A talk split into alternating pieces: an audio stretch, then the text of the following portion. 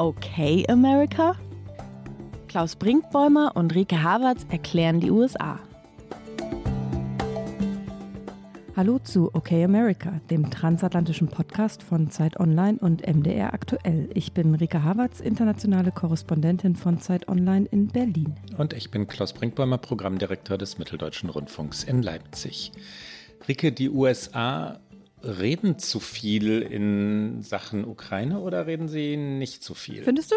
Ich finde, na, ich finde, sie sind verblüffend indiskret und dann ist natürlich die Einleitung meines Satzes falsch. Die USA kann man dann nicht sagen.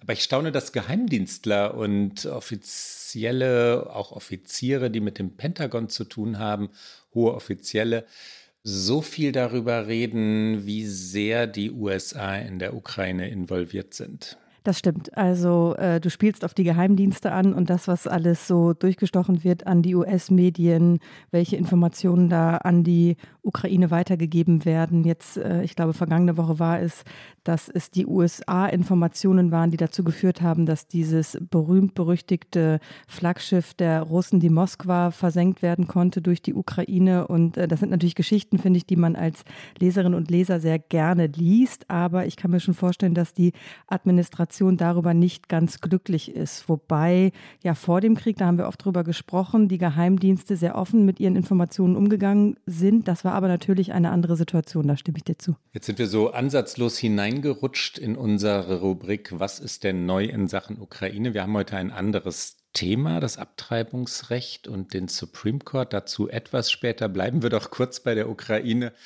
und der Frage, was ist denn da los und was ist denn da neu? Äh, und ja, ich meine genau das, dass die Amerikaner geholfen haben, vor allem ja durch Ortung, also die, die ganz genaue Positionsbeschreibung der Moskwa. Und dass dann zwei Missiles, äh, Raketen also von ukrainischer Seite das Schiff versenkt haben sollen. Ich sage es mal so, weil das die Version ist, die bekannt ist ist ungewöhnlich, ne? dass das bekannt wird, dass die Amerikaner auch so offen darüber sprechen. Und jetzt muss man wieder sagen, Geheimdienstler und nicht alle Amerikaner, äh, hat im Weißen Haus für Ärger gesorgt, für Empörung, für einige Anrufe und Mahnungen. Joe Biden jedenfalls hat seinen Offiziellen gesagt, bitte stiller, bitte mehr Zurückhaltung, weil das Putin natürlich reizen könne. Hinzu kommt noch, dass diverse russische Generäle getötet wurden, natürlich auch durch Ukrainer getötet wurden. Und auch dort sollen die USA logistischen Beistand aufklärerischen Beistand, würde man wahrscheinlich in der Welt der Geheimdienstler sagen, geleistet haben. Und auch darüber haben sie gesprochen und auch das ist in Moskau bekannt geworden verblüffende Indiskretionen an dieser Stelle, finde ich schon.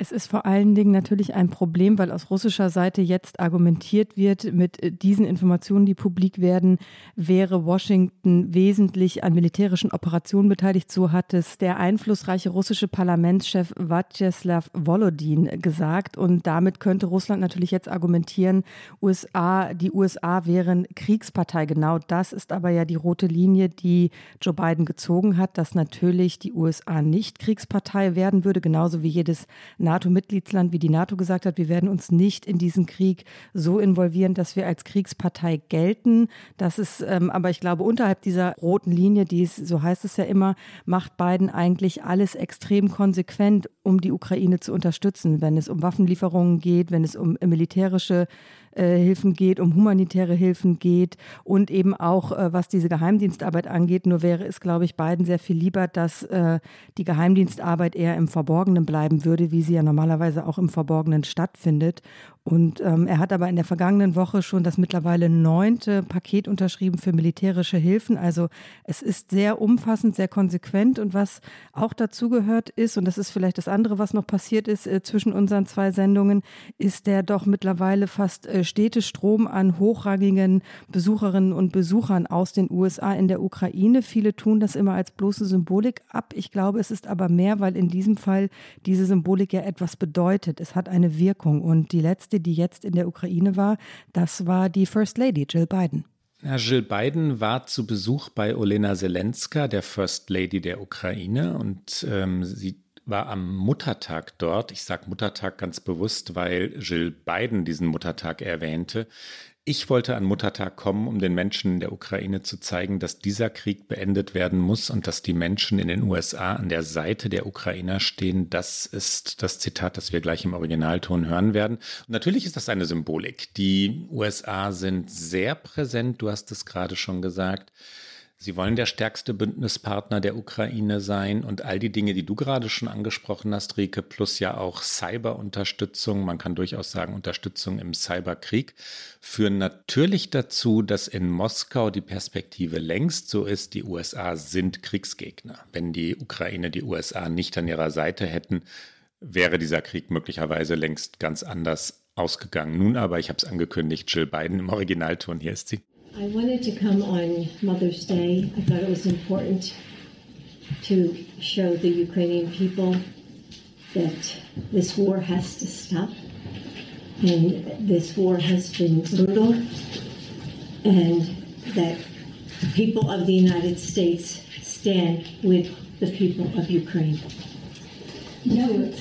You feel it.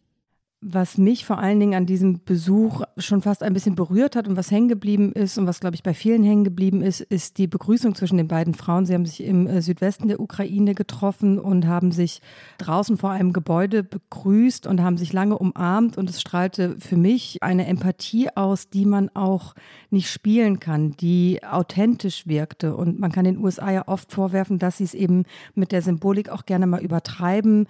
Ähm, kaum ein politischer Akt kommt ohne eine gewisse gewisse Symbolik aus, aber in diesem Fall fand ich wirklich, wirkte es sehr glaubhaft und ist das eben wichtig? Sind das Bilder, die in diesem Krieg auch wahnsinnig wichtig sind? Deswegen finde ich, ist dieser Besuch von Jill Biden schon auch bemerkenswert gewesen. Ich bin gespannt, wie wir in einigen Monaten zurückblicken werden. Ich hoffe mal in einigen Monaten und nicht in einigen Jahren zurückblicken werden auf diese Wochen, Rike, und dann auch auf die Frage, was war jetzt richtig? Ne? War diese Entschlossenheit, die amerikanische Position richtig oder ist die deutsche ja nun wahrlich zögerlichere Haltung, wenn man es mit der amerikanischen vergleicht, zögerlicher? die richtige. In diesen Tagen wurde viel darüber geredet, ob die Rede des Bundeskanzlers Olaf Scholz nun besonders entschlossen gewesen sei oder eben gerade nicht. Für mich war sie so klassisch Scholz, nämlich abwägend, ausgewogen. Einerseits unterstützen, andererseits aber nicht zu viel riskieren. Und da sind die Amerikaner anders. Also sie haben sich entschieden. Ne? Und sie haben sich wirklich entschieden für den Weg, von dem sie glauben, dass es der einzige sei, der Putin stoppen könne, nämlich wirkliche Unterstützung der Ukraine und das bedingungslos. Das ist anders als die deutsche Haltung. Absolut. Und mit dieser Entschiedenheit, und ich sehe es ganz genauso, ist natürlich auch eine Konsequenz verbunden. Die USA müssen das jetzt durchhalten. Joe Biden muss das jetzt durchhalten. Und weil es ja nicht nur ein Signal ist für, für diesen Krieg und für den Konflikt mit Putin, sondern auch für alle möglichen weiteren globalen Krisen dieser Art, also Stichwort China und Taiwan. Also ich glaube, es ist schon auch ein Signal, dass die USA sagen, okay, wir, wenn wir das jetzt tun, wenn wir uns so entscheiden, dann halten wir das auch durch, dann müssen sie das aber auch. Im Zweifel ist es auch ein Signal eben an, an künftige, sage ich mal, Aggressoren. Und ähm, das wird auch spannend sein zu sehen, ob Biden das so durchhält, weil auch darüber haben wir schon gesprochen, innenpolitisch bringt es ihm jetzt wenig. Also das ist zwar eine, eine Selbstverständlichkeit, äh, die viele Bürgerinnen und Bürger aus meiner Sicht voraussetzen, dass die USA auf der weltpolitischen Bühne natürlich eine Rolle wie diese einnehmen, aber das gewinnt zu Hause keine Wahlen. Wir haben diese Sendung mit einer Indiskretion begonnen, den Geheimdienstlern und den Militärs, die ja, damit angeben, was sie in der Ukraine tun. Kommen wir doch zu einer zweiten Indiskretion. Wir Journalisten und Journalistinnen lieben sie ja eigentlich, die Indiskretion. Manchmal fragt man sich dann aber schon, warum, ne? Warum jetzt? Und äh, ist nicht die diabolische Kraft, die intrigante Kraft einer Indiskretion deutlich größer als die aufklärerische? Was meinst du in diesem Fall? Wir reden über den Supreme Court, Rike. Und wir reden über ein Thema, was potenziell Wahlen entscheidet. Oh ja. Das ist, äh, um da auch nochmal den Bogen zu schlagen, es ist interessant. Es ist auf jeden Fall ein extrem großes Thema. Ich sage es vielleicht jetzt nochmal kurz äh, for the record. Wir reden über den Supreme Court heute, weil dort ein Dokument geleakt wurde, wie es im journalistischen Sprachgebrauch heißt. Also das Nachrichtenmagazin Politico ist an ein Dokument des Supreme Courts Gekommen, in dem es um eine Entscheidung geht, die die Gesellschaft der USA dauerhaft äh, verändern könnte. Und zwar geht es um das Recht von Frauen, Schwangerschaftsabbrüche durchführen zu lassen. Und es geht eben da um eine politische Entscheidung, es geht um eine gesellschaftliche Entscheidung, es geht aber eben auch, und ich glaube, darauf spielst du an, um die Integrität dieses Supreme Courts, weil das hat es in der 232 Jahre währenden Geschichte des obersten Gerichtshofes noch nicht gegeben und das ist ähm, ja schon ein Skandal, kann man fast sagen. Also aus Sicht des Gerichtes ist es auf jeden Fall ein Skandal, dass ihre Arbeit so nach außen getragen wurde, bevor ein Urteil gesprochen wurde. Und das macht nämlich den Supreme Court so aus. Normalerweise arbeiten die Richterinnen und Richter sehr im Verborgenen und dann kommt irgendwann die Zeit, wenn sie ihr Urteil sprechen und dann erfährt die Öffentlichkeit davon. Und nun hat die Öffentlichkeit vielleicht schon von einer Entwicklung erfahren, die aus meiner Sicht auf jeden Fall bedenklich ist für die USA. Na, der Text, den du ansprichst, Rike, jene 98 Seiten, sind die sogenannte ja, Mehrheitsmeinung in dem Gericht. Man darf also davon ausgehen, dass sich mindestens fünf Richterinnen und Richter und mutmaßlich natürlich die Konservativen und ganz gewiss jene drei, die Donald Trump nominiert hat, entschieden haben, das Abtreibungsrecht, wie es viele Jahre und Jahrzehnte lang Bestand hatte, zu kippen. Der Richter, der diese Mehrheitsmeinung verfasst hat, Samuel Alito, hat äh, seine Meinung, wir kommen nachher noch zu den Details des Falls, damit begründet oder die Mehrheitsmeinung damit begründet, dass in der Verfassung, also in jenem wirklich nun historischen Text, auf dem die USA gegründet sind oder begründet wurden, Abtreibung nicht explizit erwähnt wird, das Recht auf Abtreibung natürlich auch nicht und dass Abtreibung also nicht verfassungsgemäß sein könne. Man kann schon sagen, uiuiui, eine antiquierte Meinung, aber wir waren noch kurz, wir waren noch bei dem Skandal, dass das durchgestochen wurde. Du hast es gesagt, das gab es noch nie, Rike, und dass eine Diskussion dadurch öffentlich wird, mutmaßlich zwei, vielleicht drei, zwei Monate bevor das Urteil überhaupt gesprochen werden soll, politisiert das Gericht, es holt es rein in die, in die ja, politische Welt, in die Welt der Polarisierung, der, der ständigen Auseinandersetzung, der Indiskretionen.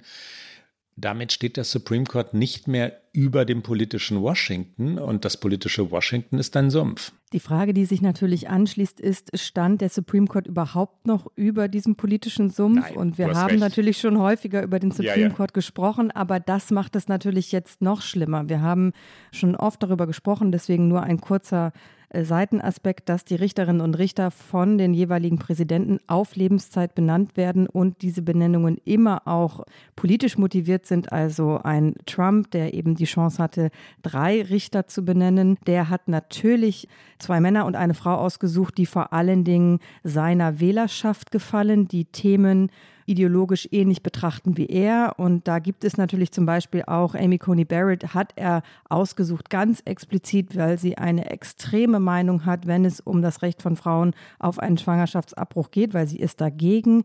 Das ist etwas, was für die christliche Rechte in den USA extrem wahlentscheidend ist. Deswegen ist diese Frau Natürlich auch aufgrund ihrer Qualifikation. Ich glaube, das muss man sagen. Keiner der Richterinnen und Richter, egal ob konservativ oder liberal, ist nicht qualifiziert. Aber natürlich werden sie immer danach eben ausgesucht, auch ideologisch. Und dadurch, dass sich die Gesellschaft in den vergangenen Jahrzehnten so viel weiter polarisiert hat, als sich das, glaube ich, die Gründerväter, die sich ja dieses System des unabhängigen Supreme Courts irgendwann einmal erdacht haben, das konnten die sich, glaube ich, gar nicht ausmalen, dass irgendwann so wenig Kompromiss oder im Grunde kein Kompromiss mehr möglich sein würde zwischen den beiden Parteien und deswegen so viele Entscheidungen beim Supreme Court landen. Und deswegen instrumentalisieren natürlich auch die Präsidenten ihre jeweiligen Nominierungen. Und deswegen ist dieses Gericht vielleicht schon länger nicht mehr so unabhängig, wie es als Institution eigentlich sein sollte. Und jetzt war es eine etwas längere Seitenschleife. Überparteilich im ja, moralisch integren Sinne war der Supreme Court der USA nie. Er ist immer politisch besetzt worden und hat politische Urteile ge äh, gesprochen. Wir kommen dazu später noch. Und dennoch ist diese Qualität neu. Ja? Dieses Anfachen von ähm, ja, Kulturkrieg, und das ist dieses Thema Abtreibung in Amerika. Das ist eines der extrem polarisierenden Themen wie Waffenrecht, wie Migration, das ist neu, dass der Supreme Court sich selber in solch eine Debatte hineinziehen lässt oder von mutmaßlich einem Informanten oder einer Informantin hineingezogen wird. Äh, wir sagten es schon, hatten wir noch nicht. Von Anfang an ungeheuerlich falsch, das ist ein Zitat, sei das Urteil des obersten Gerichtshofes 1973 gewesen, im Fall Roe versus Wade nämlich. Wir kommen dazu nachher noch. Das ist jenes Urteil, dass Frauen im Land das Recht auf einen Schwangerschaftsabbruch bis zur zwölften Woche uneingeschränkt und bis zur 24. Woche mit Einschränkungen haben. Von Anfang an ungeheuerlich falsch. Dieses Zitat, das steht in dem Text jenen 98 Seiten, um die es heute geht. Und damit machen die Richter mutmaßlich, sie haben es ja noch nicht getan, sie kündigen es nur an in diesem Text, mutmaßlich etwas, das sehr, sehr ungewöhnlich ist. Sie werfen ein Urteil wieder um, sie revidieren ein Urteil, das derselbe Supreme Court gesprochen hat, natürlich damals 1973 in anderer Besetzung. Warum beschäftigt sich der Supreme Court eigentlich mit diesem Fall? Das müssen wir noch kurz erklären, weil natürlich spricht der Supreme Court jetzt nicht einfach aus seiner Laune heraus ein solches Urteil mutmaßlich. Es ist ganz, ganz wichtig, dass wir noch einmal betonen, das ist nicht die finale Abstimmung und es wird natürlich jetzt sich auch beeilt, dass diese Draft Opinion, wie es im Englischen heißt, also dieser Entwurf einer Mehrheitsmeinung nicht die endgültige Mehrheitsmeinung sein muss, aber natürlich spricht in der derzeitigen Besetzung von sechs konservativen Richterinnen und Richtern und drei Liberalen alles dafür, dass es in diese Richtung gehen wird. Und das Gericht befasst sich damit, weil es um einen Fall aus Mississippi geht, wo es tatsächlich nur noch eine einzige Klinik im ganzen Bundesstaat gibt, die überhaupt noch Abbrüche vornimmt. Und der Fall ist Dobbs versus Jackson's Women's Health Organization. Das ist nämlich diese eben eine Klinik, die noch medizinische Betreuung für Frauen vornimmt. Dieser Fall wurde 2018 von der republikanisch dominierten Legislative von Mississippi erlassen. Und laut diesem Gesetz sind Abbrüche nach der 15. Woche nicht mehr zulässig. Und das widerspricht ja eigentlich Roe versus Wade, weil da bis zur 24. Woche mit Einschränkungen eben Abbrüche noch zulässig sind. Und ähm, dieses Gesetz enthält auch nur ganz, ganz enge Ausnahmen für medizinische Notfälle etwa. Und weil alle Gerichte unterhalb des Supreme Courtes dieses Gesetz in Mississippi eben blockiert haben, weil es gegen Roe versus Wade verstößt, ist es dann jetzt beim Supreme Court gelandet und das Gericht befasst sich jetzt mit diesem Fall und deswegen haben wir jetzt diesen Konflikt, der für so große Aufregung sorgt.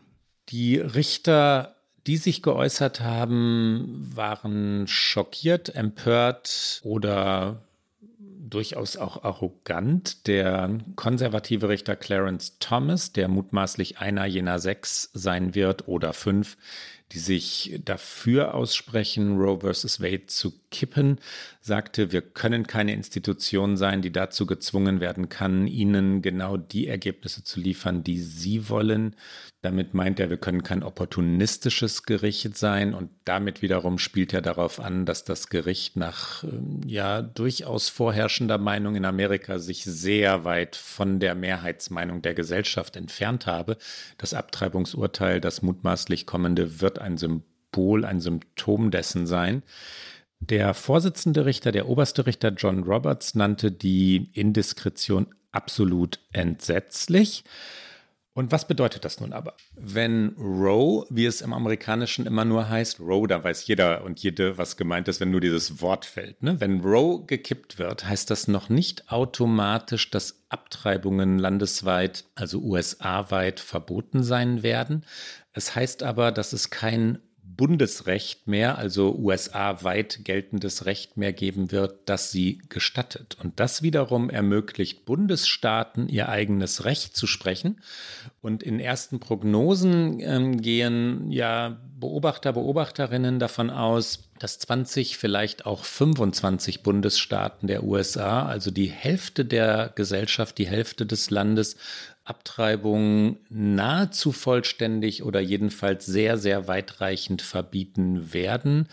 Die Polarisierung wird es ganz gewiss weitertreiben. Eine der Folgen dürfte sein, dass Menschen in die Frauen natürlich in die ja, liberalen Bundesstaaten reisen müssen, um Abtreibungen vornehmen zu lassen. Wir reden aber immer und in den USA ganz gewiss über Frauen, die nicht unbedingt die finanziellen Mittel haben über jene Menschen, die wirklich in Not sind. Und äh, es ist ein, ja, ein weiterer Schritt in, auch in die Trennung der USA zu erwarten, die Aufteilung die Brutalität dieser Gesellschaft, die die USA leider ja auch haben. Es ist aus meiner Sicht ein, wäre es, wir müssen ja im Konjunktiv bleiben, ein absoluter Verrat an den Frauen Absolut, im Land ja. und vor allen Dingen an denen, denen es ohnehin schon schlecht geht, an denen, die äh, wenig finanzielle Mittel haben, die nicht einfach ins Auto steigen können oder in ein Flugzeug, die um ihr Leben fürchten müssen, weil, das muss ja auch gesagt werden, Abbrüche auch oft eine medizinische Notwendigkeit haben. Und es gibt wahnsinnig viele konservative Bundesstaaten,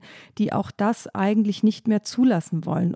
Also ich habe äh, in der Vorbereitung noch einen Ausschnitt aus den frühen 70ern gelesen, also vor Roe, von einem dieser christlich rechten Prediger, der doch glatt behauptete, es sei quasi drei Parteien seien äh, bei dieser Entscheidung mit einzubeziehen. Also ein Drittel der Mann, ein Drittel das Kind und ein Drittel die Frau. Und dann denke ich, das Recht am eigenen Körper sollte doch wirklich zu 100 Prozent bei der Frau liegen und nicht bei dem Mann und dem ungeborenen Kind, vor allen Dingen, wenn es zum Beispiel eine medizinische Indikation geht und wenn es darum geht, ob die Frau diese Schwangerschaft überleben würde oder nicht. Das muss man, glaube ich, einmal so drastisch sagen, dass es eben Ecken in den USA gibt, die das alles nicht mehr zulassen wollen. Und 13 Bundesstaaten haben tatsächlich schon in Vorbereitung und in Hoffnung darauf, dass der Supreme Court Roe kippen würde, sogenannte Trigger Laws verabschiedet. Das sind Gesetze, die würden sofort greifen, sobald der Supreme Court sein Urteil gefällt hat. Und dann würde in diesen 13 Staaten fast gar nichts mehr möglich sein, wenn es um Abbrüche geht. Und da gibt es zum Beispiel Gesetze wie in South Dakota und Louisiana, die schon seit mehr als 15 Jahren in Kraft sind, weil eben die republikanische äh, konservative Rechte immer schon versucht hat, dieses Grundsatzurteil wieder zu kippen. Es gibt aber eben auch äh, Arkansas, Kentucky, Idaho, da wurden eben diese Gesetze während der Trump-Regierung verabschiedet, weil sie mit diesen Nominierungen der eben angesprochenen drei Richterinnen und Richter eben darauf hofften, dass es jetzt in greifbare Nähe rückt. Und wie sehr es polarisiert, das kann man, glaube ich, ablesen an äh, Elizabeth Warren, die in Washington war, die vor dem Supreme Court mit Protestierenden aufgetreten ist und die ich selten so extrem emotional erlebt habe. Die Stimme überschlägt sich fast und Elizabeth Warren ist immer schon eine extrem engagierte Politikerin gewesen, aber eigentlich auch sehr gefasst immer. Und ich finde, dieser Ausschnitt, den wir gleich hören, der steht extrem für das, was dem Land jetzt bevorstehen könnte. Sie sagt, ich bin wütend, weil dafür haben die Republikaner jahrelang gekämpft. Ich bin wütend, weil es arme Frauen treffen wird, weil es Frauen treffen wird, die vergewaltigt wurden und weil es Mütter trifft, die ohnehin schon Probleme haben, sich und ihre Kinder durchzubringen. Ich bin hier, weil ich wütend bin und weil der Kongress all das ändern kann und ich bin wütend, aber entschlossen.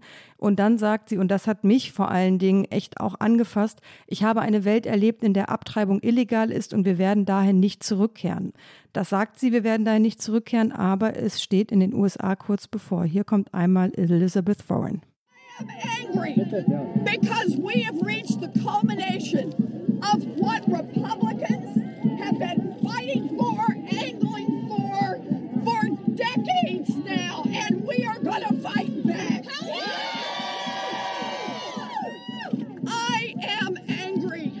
because of who will pay the price for this. It will not be wealthy women. Wealthy women can get on an airplane. They can fly to another state. They can fly to another country. They can get the protection they need. This will fall on the poorest women in our country. This will fall on those who have been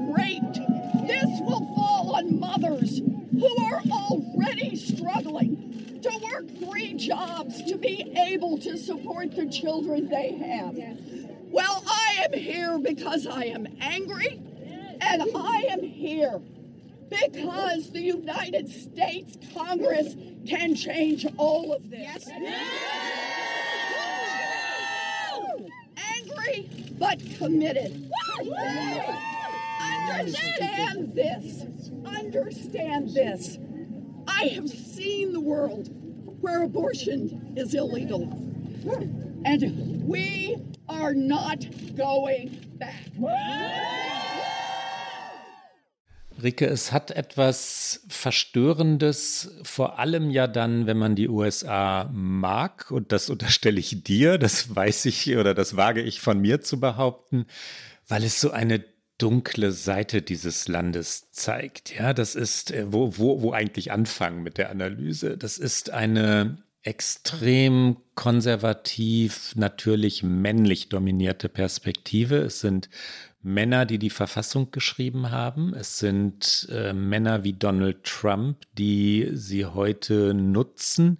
Es sind ähm, Klerikale, also Evangelikale in den USA, ist das der richtige Begriff, die seit Jahrzehnten das, was jetzt gerade passiert, vorbereitet haben, die sich ereifern und warum eigentlich so sehr bei diesem Thema. Es geht natürlich um ein sehr, sehr puritanisches Verständnis von Männer-Frauen-Rollen, von Sexualität. Es ist übergriffig auf eine Weise, die man wirklich im Jahr 2022 in einer liberalen Gesellschaft nicht mehr vermuten würde. Und dann kann man die Frage stellen, sind die USA eine liberale Gesellschaft? Und an den Stellen, über die wir heute reden, sind sie es natürlich nicht, ja. Du warst gerade schon in, in, Bundesstaaten, wenn wir über Louisiana reden. Ein Beispiel, ja. Texas ist ein weiteres. In Louisiana ist eines der restriktivsten Abtreibungsgesetze der USA eingebracht worden. Und dieses würde Frauen und Mädchen für eine Abtreibung strafrechtlich verantwortlich machen. Es ist der Abolition of Abortion in Louisiana Act of 2022. Das heißt, Abtreibung würde nicht nur zu einem Tötungsdelikt werden, sondern zu einem Tötungsdelikt ab dem Zeitpunkt der Befruchtung, wo viele Frauen natürlich noch nicht wissen, nicht wissen können, dass sie schwanger sind. In Texas gilt das sogenannte Herzschlaggesetz. Es verbietet Schwangerschaftsabbrüche ab dem Zeitpunkt, ab dem die Herztöne des Fötus festgestellt werden können. Das ist ungefähr meistens ab der sechsten Woche der Fall. Und auch da wissen die meisten oder viele Frauen noch nicht, dass sie überhaupt schwanger sind. Das ist eine Kriminalisierung und wie schon gesagt, von Männern durchgesetzt, von Männern auf den Weg gebracht, natürlich mit Unterstützung von Frauen wie Amy Coney Barrett, der Richterin, aber eine, ja, ich, ich könnte endlos reden und das sollte man in einem Podcast nicht. Rike, hilf mir. Es ist eine, eine Übergriffigkeit, eine Machtausübung, die in Diktaturen gehört. In Wahrheit wollte ich diesen Satz sagen, aber nicht in die USA. Nein, es gehört nicht in die USA. Es findet aber in den USA statt. Ich war im vergangenen Herbst in Texas, nachdem dieses Gesetz dort verabschiedet wurde. Ich habe auch mit einem der republikanischen Senatoren gesprochen, der maßgeblich an diesem Gesetz mitgeschrieben hat. Das war eine der schwierigsten Recherchen tatsächlich, die ich je gemacht habe, weil es genau dieses, dieses Gefühl auslöst, dass das nicht, das kann doch nicht passieren in einem Land, das sich auf so vielen Ebenen so sehr schätze und liebe. Und es kann doch nicht sein, dass dieser, wenn ich jetzt in Texas leben würde, dass dieser Mensch über meinen Körper entscheidet, über meine Wahlfreiheit, über, über mein Leben. Und das ist einfach etwas, da, da kommt man ganz schwer nur darüber hinweg. Und ähm, es sind, wie du gesagt hast, natürlich vor allen Dingen Männer, aber es ist nicht so, dass es nicht auch Frauen sind, weil es gibt auch sehr, sehr viele Frauen in der evangelikalen Rechten, die absolute Abtreibungsgegnerinnen sind. Und da geht es natürlich viel um die eben die Rolle der Mutter und die komplett überhöhte Rolle der Mutter. Und es geht aber natürlich auch um Patriarchat. Und das macht diese ganze Thematik so unfassbar. Und die vielen Schicksale, die man eben auch hört von Frauen, die das ist mir in Texas auch passiert. Eine Frau, die jetzt Mutter ist, glückliche Mutter ist, die aber eben in ihrem Leben auch schon einen Abbruch hatte und zu einem Zeitpunkt, wo sie ihn jetzt in Texas aktuell nicht mehr haben könnte, weil sie war in der achten Woche. Und es war eine Schwangerschaft, äh, die resultierte aus einer missbräuchlichen Beziehung zu ihrem damaligen Freund. Und sie hat gesagt, ich wäre immer unglücklich gewesen und ich, wenn ich dieses Kind hätte bekommen müssen, und ich hätte auch mein jetziges Kind, meine jetzige Beziehung, mein jetziges Leben so nicht führen können, wenn ich damals nicht die Chance und die Betreuung gehabt hätte einen sicheren Abbruch durchführen lassen zu können. Und diese Geschichten sind ja endlos in den USA. Und deswegen, und jetzt schlage ich mal wieder den Bogen zurück zum Politischen, gibt es natürlich auf der anderen Seite, neben Louisiana und Texas, auch Bundesstaaten wie Kalifornien, wo der Gouverneur Gavin Newsom direkt nach diesem Leak angekündigt hat, dass das Recht auf einen sicheren Abbruch im November in der Verfassung des Bundesstaates verankert werden soll. Also Kalifornien nutzt seine momentane demokratische Mehrheit, um den Bundesstaat zu einem sicheren Hafen zu machen. Und interessanterweise, Kalifornien war schon immer ein sicherer Hafen für Frauen in den USA. Da sind nämlich Abbrüche schon seit 1967 legal, also ein paar Jahre vor Roe. Wir hatten in einer früheren Sendung, Ricke, schon einmal die Geschichte von Roe v. Wade, Roe versus Wade erklärt. Trotzdem vielleicht in etwas weniger Worten sollte uns das ausnahmsweise gelingen.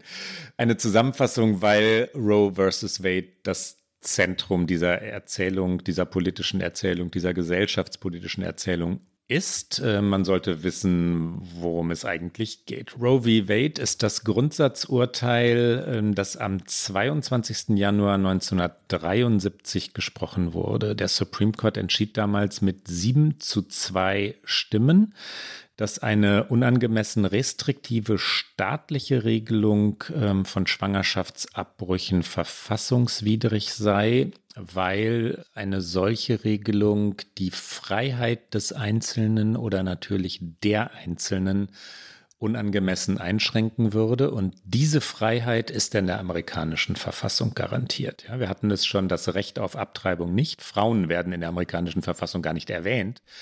Aber die Freiheit des Einzelnen wird erwähnt und darauf beriefen sich jene Richter. In der Mehrheitsmeinung damals von Richter Harry A. Blackman verfasst, vertrat das Gericht die Auffassung, dass eine Reihe texanischer Gesetze, die Abbrüche in den meisten Fällen unter Strafe stellten, das verfassungsgemäße Recht auf Privatsphäre verletzten. Zitat, kein Staat darf einer Person das Leben, die Freiheit oder das Eigentum ohne ein ordentliches Gerichtsverfahren entziehen. Der Fall hatte 1970 begonnen. Damals hatte Jane Roe, die eigentlich Norma McCorvey hieß, Jane Roe war also ein Pseudonym, eine Bundesklage eingereicht gegen Henry Wade, deswegen Roe versus Wade. Henry Wade war der Bezirksstaatsanwalt von Dallas in Texas, wo Jane Roe oder Norma McCorvey wohnte. McCorvey hatte selbst nie einen Schwangerschaftsabbruch vornehmen lassen. Sie hatte drei Töchter, alle drei wurden adoptiert.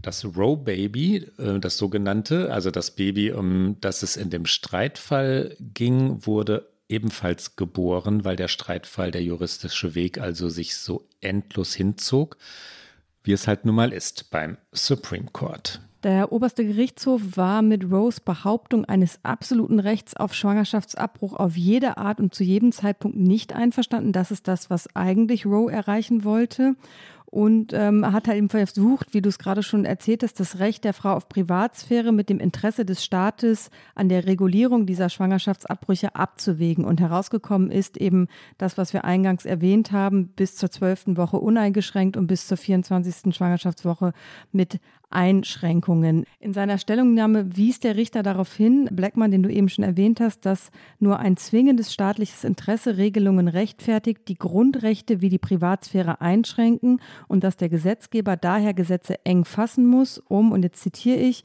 nur die legitimen staatlichen Interesse zum Ausdruck zu bringen, die auf dem Spiel stehen.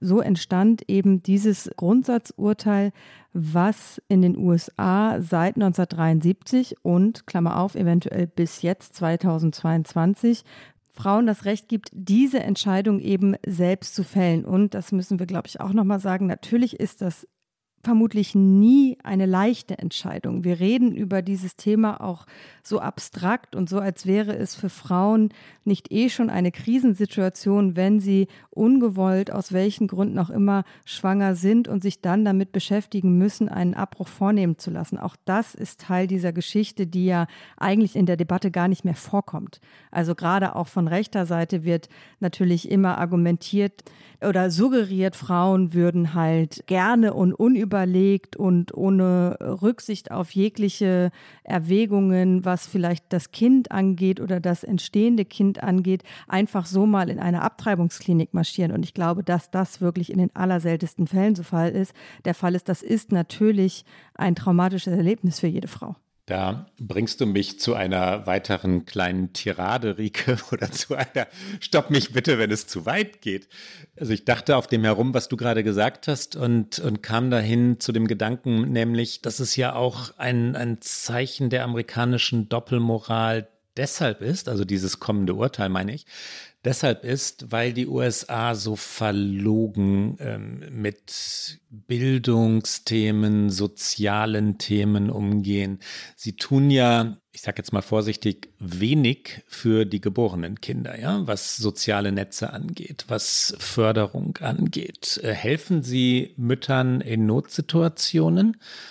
Nein, ähm, sehr, sehr, sehr eingeschränkt. Ja, diese Kälte der amerikanischen Gesellschaft, die gerade die Schwächeren und gerade Eltern in sozial schwierigen Verhältnissen immer wieder erleben, widerspricht der Behauptung, alle Kinder sind geliebt und willkommen. Das meine ich mit Doppelmoral. Ja, diese Gesellschaft ist so hammerhart an so vielen naja, es Stellen. Es ist ja sowieso, jetzt möchte ich mich aufregen, ist es natürlich ein kompletter Widerspruch in sich, irgendwie immer groß und das macht natürlich die Rechten in den USA vor allen Dingen zu sagen, die individuelle Freiheit geht über alles und der Staat darf sich nicht einmischen und überhaupt mein Leben ist mein Leben und ob ich zum Beispiel eine Waffe trage, eine Maske trage oder was auch immer, kann allein nur mir selbst überlassen werden. Aber Moment, ich entscheide darüber, ob Frauen eine Schwangerschaft beenden dürfen oder nicht. Also das, ja, egal. Lass uns weitermachen mit dem Historischen. Und dazu, lass uns kurz bei der Tirade bleiben und ich würde sagen, einer wohlbegründeten Tirade, das nehme ich schon für uns in Anspruch, die Sexualisierung oder dieser geradezu manische Blick auf Sexualität und damit auf den Körper der Frau kommt eben auch noch dazu. Ja, wenn wir uns mal erinnern daran, wie die Republikaner in den Clinton-Jahren Bill Clinton verfolgt haben oder über Monika Lewinsky geredet haben, wie sie ihren Körper zum Thema gemacht haben. Und wenn wir uns dann daran erinnern, dass der jener Republikaner Newt Gingrich, also der Jäger Bill Clintons äh, Mehrheitsführer, einer der, der wichtigsten Männer in der Republikanischen Partei, führte ein Doppelleben. Ja? Betrog seine Ehefrau, hatte Affären, verdammte aber Bill Clinton dafür. Dieses doppelmoralische und dieses, dieser Umgang mit Sexualität und wie gerade schon gesagt, dem Körper der Frauen, da wiederholen wir uns, glaube ich, jetzt wirklich, das ist die Republikanische Partei eben auch und das ist das konservative Amerika eben auch. Äh, und jetzt kommen wir zurück zu Jane Roe. Da muss ich noch einmal kurz einhaken, weil ich glaube, das ist leider, leider, leider nicht singulär die USA, sondern dass Frauen immer diejenigen sind, die unter diesen Systemen leiden. Das ist leider auch in Deutschland oft noch so und in vielen anderen führenden oder vermeintlich führenden Gesellschaften. Also auch hier in Deutschland wird darüber diskutiert, hat die Frau den zu kurzen Rock angehabt, wenn sie vergewaltigt wurde. Also das nur ganz kurz noch eingestreut, aber jetzt wirklich zurück. Ganz kurz, wir wollten es kurz halten zu dem historischen, was glaube ich zu dem historischen dazu gehört, ist, dass Jane Roe später nach diesem juristischen Streit ihre Position änderte und zu den Abtreibungsgegnern wurde. Und noch später auf dem Sterbebett sagte sie, sie sei ausgenutzt worden. Wir hören einmal Jane Roe im Originalton. Do you think they would say that you used them? Well, I think it was a mutual thing. You know, I took their money and they put me out in front of the cameras and told me what to say. And That's what I'd say. We've gathered here today to pay homage to the children that are being aborted in this abortuary. We're doing this because abortion is wrong. And I, as the former Jane Roe of Roe versus Wade, do regret signing the affidavit for the pro abortion camps. And that was probably about it. It was all an act. Yeah. I did it well too. I am a good actress. Of course, I'm not acting now. I did it well too. Und in dem zweiten Teil dieses Zitats, das du gerade eingespielt hast, das sollten wir, glaube ich, einmal kurz erklären, sagt Jane Rowe, wie sie aufgetreten ist. Also sie persifliert sich quasi selbst, sie macht sich ein wenig lustig und zitiert ihre eigene Argumentation. Also die doppelte Wandlung, ähm, sie klagte das äh, Abtreibungsrecht durch. Sie war diese eine Symbolfigur, die es dann ja bei solchen Urteilen immer gibt, wandte sich dann ab von der Bewegung, die in den USA Pro-Choice genannt wird, für die freie Wahl wurde zu einer Pro-Life-Vorkämpferin und sagte auf dem Sterbebett dann, dass die Pro-Life-Bewegung, also die Konservativen, sie ausgenutzt hätten und übrigens auch bezahlt hätten für diesen Positionswechsel. Am Ende bereute Jane Rowe, dass sie sich von ihrem eigentlichen Weg äh, losgesagt hatte.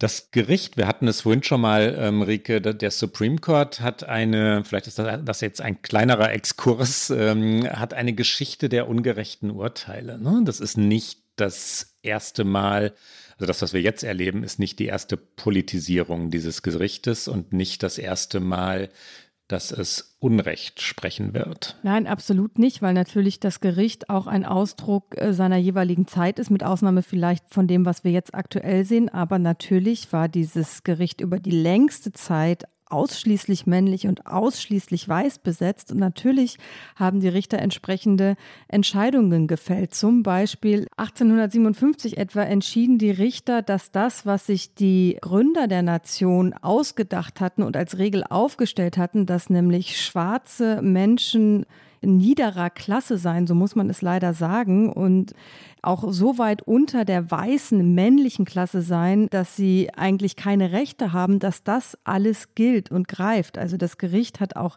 diese Dinge nicht in Frage gestellt, weil es natürlich ein Gericht seiner Zeit war. Oder nach dem Ende des Bürgerkrieges, als die Sklaverei eigentlich abgeschafft worden war und äh, Schwarze auch das Wahlrecht eingeräumt bekamen über den 14. und 15. Verfassungszusatz. 1883 entschied eben dieser Supreme Court, dass die Durchsetzung dieser Verfassungszusätze nur unter den absolut seltensten Ausnahmen wirklich auch rechtlich durchgesetzt werden müssen. Also da hieß es in einer Mehrheitsmeinung, Civil Rights was a local, not federal issue. Also sie haben da quasi Bürgerrechte als etwas äh, Regionales, den Bundesstaaten überlassendes abgetan und nicht als etwas, was die USA eigentlich regeln müssten, was dazu führte, dass wir natürlich, wir haben sehr, sehr oft schon darüber gesprochen, gerade im Süden der USA bis in die Mitte der 60er Jahre hinein natürlich keinerlei Rechte für schwarze Bürgerinnen und Bürger gesehen haben. 1927 die Zwangssterilisierung von Menschen mit Behinderung durch den Supreme Court bestätigt. 1944 die Inhaftierung von ja, japanischstämmigen Amerikanern. Das war nach Pearl Harbor, nach dem Angriff, aber durch den Supreme Court bestätigt. Oder ein großer Zeitsprung. Wir könnten endlos weitermachen, Rike. 2013 die Einschränkung des Wahlrechts, ja, die Einschränkung des sogenannten Voting Rights Act. Das führt zu dem, wo wir heute sind, der eben weitergetriebenen, immer weitergetriebenen Einschränkung des Wahlrechts um, darum geht es letztlich, das ist ein politisches Ziel, den Republikanern Mehrheiten zu sichern in diversen Bundesstaaten und natürlich auch in Washington, DC, bestätigt durch den Supreme Court. Wie wird es weitergehen? Was passiert jetzt? Also rein zeitlich ist es so, dass im Juni eigentlich dieses Urteil erwartet wird. Direkt nach dem Leak wurde in den US-Medien auch spekuliert, ob vielleicht jetzt eine Entscheidung früher fallen würde, weil das Gericht so unter Druck ist. Das wäre aber noch ein Bruch mit dem Prozedere des Gerichts. Ich halte es auch nicht für wahrscheinlich. Jetzt sind auch schon ein paar Tage vergangen und es ist nichts passiert. Also im Juni wird dieses Urteil kommen. Und natürlich ist das, was gerade passiert, auch ein politisches Instrument. Vor allen Dingen, also was auf der gesetzlichen Ebene passiert, haben wir schon gesagt, wenn die Mehrheitsmeinung so bliebe, wie sie in diesem Entwurf formuliert ist, dann hätten die Bundesstaaten eben fast freie Handhabung, es so zu regulieren, wie sie es wollen würden. Und ähm, es ist aber natürlich auch eine politische Frage, nämlich wie gehen jetzt Republikaner und Demokraten damit um? Wir haben schon Elizabeth Warren Warren gehört, die gesagt hat, wir könnten das im Kongress verhindern. Und Chuck Schumer, der Mehrheitsführer der Demokraten im Senat, der hat natürlich auch sofort angekündigt, dass sie eigentlich ein Recht auf einen Abbruch im Bundesgesetz festschreiben wollen. Dieses Gesetz steht zur Abstimmung im Senat zwischen unserer jetzt stattfindenden Aufnahme und unserem Erscheinen. Das ist aber kein Problem in diesem Fall, weil natürlich die Mehrheiten für dieses Gesetz im Senat nicht da sind. Sie bräuchten 60 Stimmen, die werden sie nicht bekommen. Durchs Repräsentantenhaus ist es durchgegangen, da haben die Demokraten eine entsprechende Mehrheit. Deswegen ist es zum einen unwahrscheinlich, dass die Demokraten tatsächlich etwas tun können, so wie Elizabeth Warren es gesagt hat. Der Kongress kann das verhindern, ja, aber eben nur mit einer entsprechenden Mehrheit im Senat, die nicht da ist. Und das wirft natürlich auch wieder ein Schlaglicht auf den Filibuster. Auch über den haben wir schon häufiger gesprochen.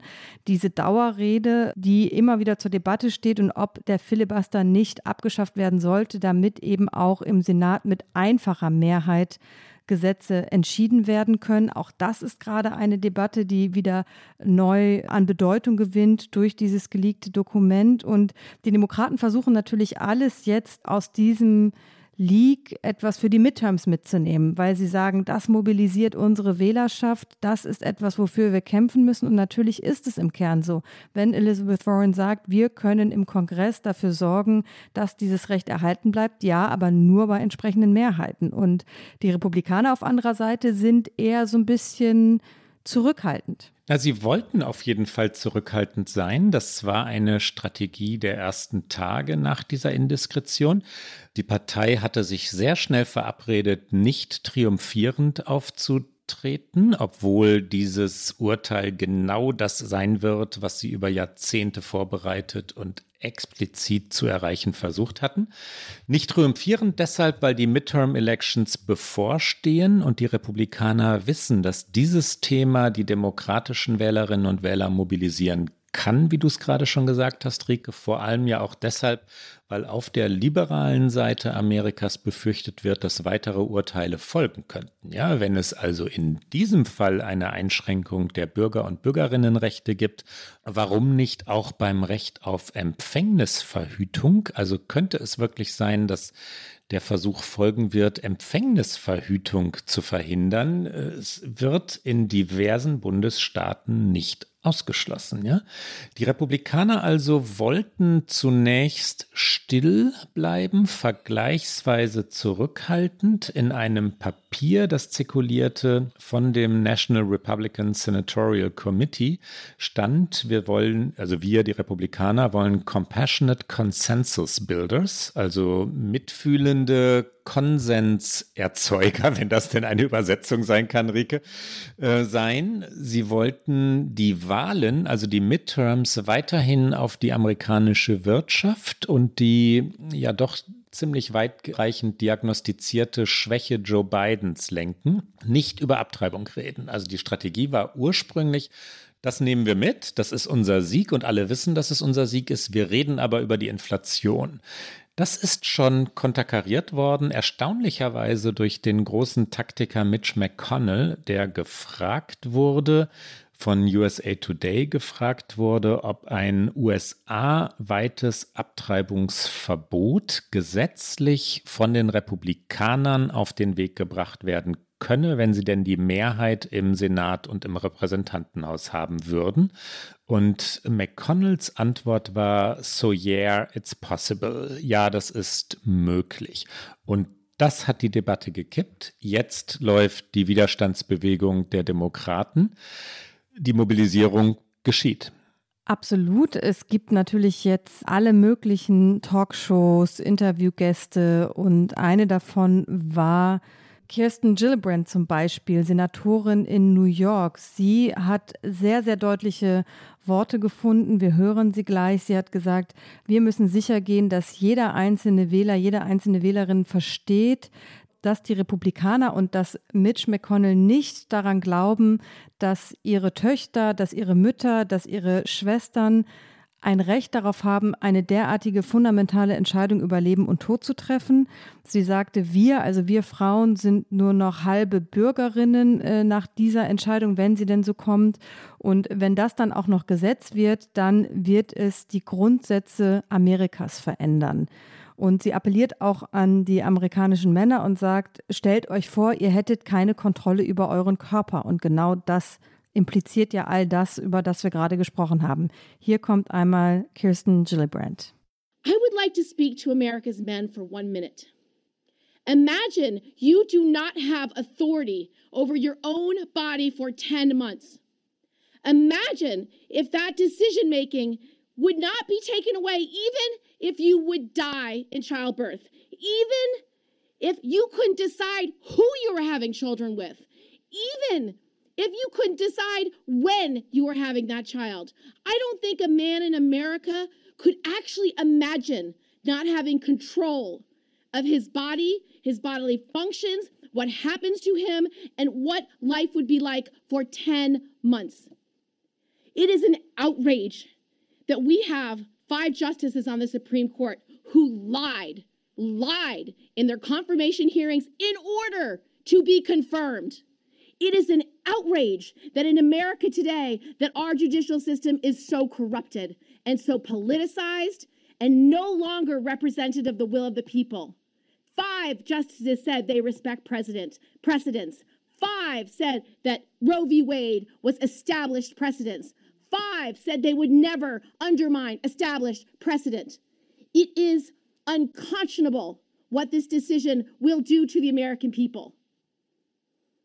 I do not think that 50% of America should be told that they have to put their bodies at risk of life or death without their consent.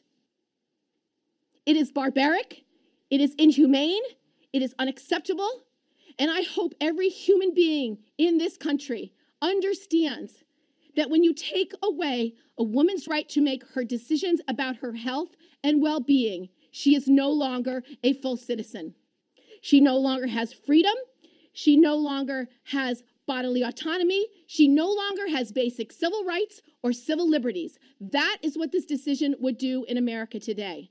Make no mistake, Diese Debatte ist mittlerweile natürlich nicht nur auf der politischen Ebene eine, sondern sie zeigt sich auch im täglichen Leben der USA. In Wisconsin wurde das Büro einer Anti-Abtreibungsorganisation in Brand gesetzt und ein Graffiti an dem Gebäude sagte, If abortions aren't safe, then you aren't either. Also wenn Abtreibungen nicht mehr sicher sind, dann seid ihr auch nicht mehr sicher. Das ist ein Beispiel dafür, wie sehr das beide Seiten aufputscht, also Pro-Life versus Pro-Choice. Und äh, natürlich werden auch, wie eigentlich in fast jeder emotional geführten Debatte, US-amerikanische Unternehmen mit hineingezogen. Sie werden gezwungen, Stellung zu beziehen, aus meiner Sicht auch ein Stück weit zu Recht. Und es gibt sehr, sehr viele Unternehmen, Amazon, Citigroup, Yelp, Uber, Lyft und andere Firmen, die angekündigt haben, ihren Mitarbeiterinnen in republikanisch dominierten Staaten finanziell zu helfen, sollten sie künftig eine medizinische Betreuung brauchen, die in diesen Staaten dann verboten sein könnte.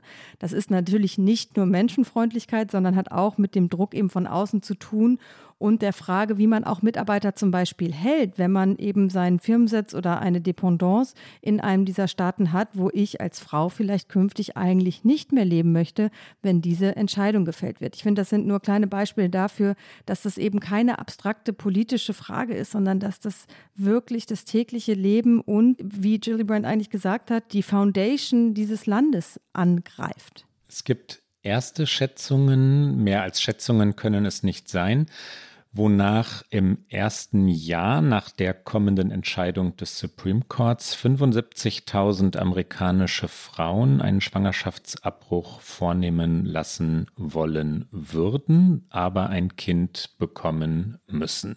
Wie gesagt, Schätzungen, aber 75.000 betroffene Frauen in nur einem Jahr eine deprimierende Zahl, ein, äh, zu einer eher deprimierenden Sendung. Ich glaube, wir müssen gar nicht viel weiteres dazu sagen. Wir werden mit Sicherheit darüber sprechen, wenn das Urteil im Juni kommt. Vielleicht ganz kurz, also ich habe keine Hoffnung, dass sich an dieser Mehrheitsmeinung etwas ändert, selbst wenn John Roberts als Vorsitzender Richter, der durchaus in der Vergangenheit auch durchaus mal nicht mit der konservativen äh, Mehrheit gestimmt hat, ähm, selbst wenn er sich anders entscheiden würde, wäre es immer noch eine 5 zu 4 Entscheidung und ich sehe nicht, wo noch eine andere Stimme herkommen sollte.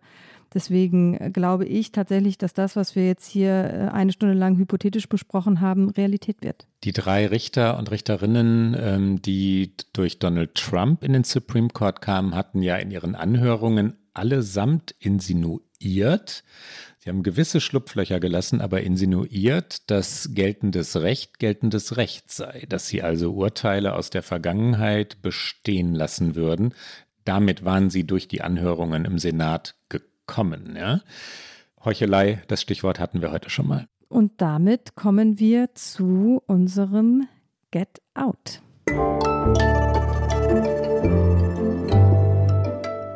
Get Out. Klaus, was hast du mitgebracht? Bei mir bleibt es heute düster, Rike, aber zum Thema passend. Hast du The Handmaid's Tale, ähm, wie heißt das auf Deutsch? Der Bericht der Markt. Ich habe es im Original gelesen. Ich, der Bericht der Markt, glaube ich. Ne? The Handmaid's Tale von Margaret Atwood gelesen? Ich äh, musste das abbrechen. Ich konnte das nicht weiterlesen. Aber es ist ein Meisterwerk und es ist fantastisch geschrieben, ja, eine Dystopie, ja, furchterregend. Und wenn man sich erstmal in die Orte hineindenkt, dann erkennt man ja Harvard und die amerikanische Ostküste, wo dieser gruselige Staat, diese gruselige Diktatur, die die Margaret Atwood dort entwirft, angesiedelt ist. Das ist die Mauer von Harvard, an der die Hingerichteten hängen. The Handmaid's Tale und da geht es in Wahrheit natürlich um das, worüber wir heute gesprochen haben und ich empfehle die Audioversion und zwar die amerikanische Audio Audioversion, also das Hörbuch. Das nämlich spricht Claire Danes und es hat bei mir etwas äh, ausgelöst. Claire Danes, äh, ganz kurz, ist jene Schauspielerin, die die Rolle ihres Lebens in Homeland hat und die dort die Agentin Carrie Matheson spielt. Wer also Homeland gesehen hat und diese Stimme, die sehr eindringlich ist, im Ohr hat, der verbindet diese beiden Werke und hört hin und wieder mal Carrie Matheson und es passt aber trotzdem. The Handmaid's Tale gelesen von Claire Danes ist die Empfehlung. Rike, und du? Eigentlich hätte ich eine Drink-Empfehlung vielleicht mitbringen müssen nach diesem Thema. Das mache ich ja auch manchmal. Das äh, mache ich dann beim nächsten Mal. Ich bin aber auch im Thema geblieben, weil ich es so wahnsinnig wichtig finde. Ich möchte einmal empfehlen NPR, das Gespräch mit der Feministin Gloria Steinem geführt direkt nach diesem Leak. Man findet es sehr leicht auf der Seite von NPR, wenn man Gloria Steinem einmal eingibt. Es kommt natürlich auch in die Shownotes und ebenso in die Shownotes kommt mein kleiner Bonus und zwar die aktuelle Folge von Last Week Tonight with John Oliver. 18 Minuten, 18 harte, dramatische, aber exzellente Minuten auch zum Thema Roe versus Wade und dem Kulturkampf in den USA, auch in unseren Shownotes und ganz leicht zu finden auf YouTube. Und das, liebe Hörerinnen und Hörer, war's für heute bei OK America. Sie hören uns, das wissen Sie längst, alle zwei Wochen donnerstags auf Zeit Online, mdr.de, in der ARD Audiothek, auf allen guten Podcast-Kanälen sowie immer wieder auch sonntags beim Podcast Sonntag von MDR aktuell. Und dann würden wir Sie gerne heute noch auf das große Zeit Online Podcast Festival hinweisen. Das findet nämlich am 11. Juni in Berlin statt. Die Kolleginnen und Kollegen von Alles Gesagt sind zum Beispiel dabei, von Zeitverbrechen, von Was Jetzt und viele andere mehr. Und auch wir sind dabei. Es ist leider, leider, leider schon ausverkauft, aber man kann sich für den Livestream anmelden unter www.zeit.de slash Podcast Festival. Auch das kommt natürlich in die Shownotes und finden Sie auch auf der Seite von Zeit Online. Und unter allen Anmeldungen für diesen Livestream werden nochmal ein paar Tickets verlost. Also da hat man noch eine Chance, doch live dabei zu sein.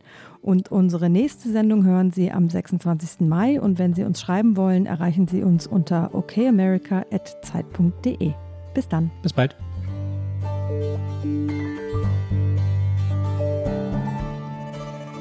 Okay America ist ein Podcast von Zeit Online und MDR aktuell. Produziert von Pool Artists.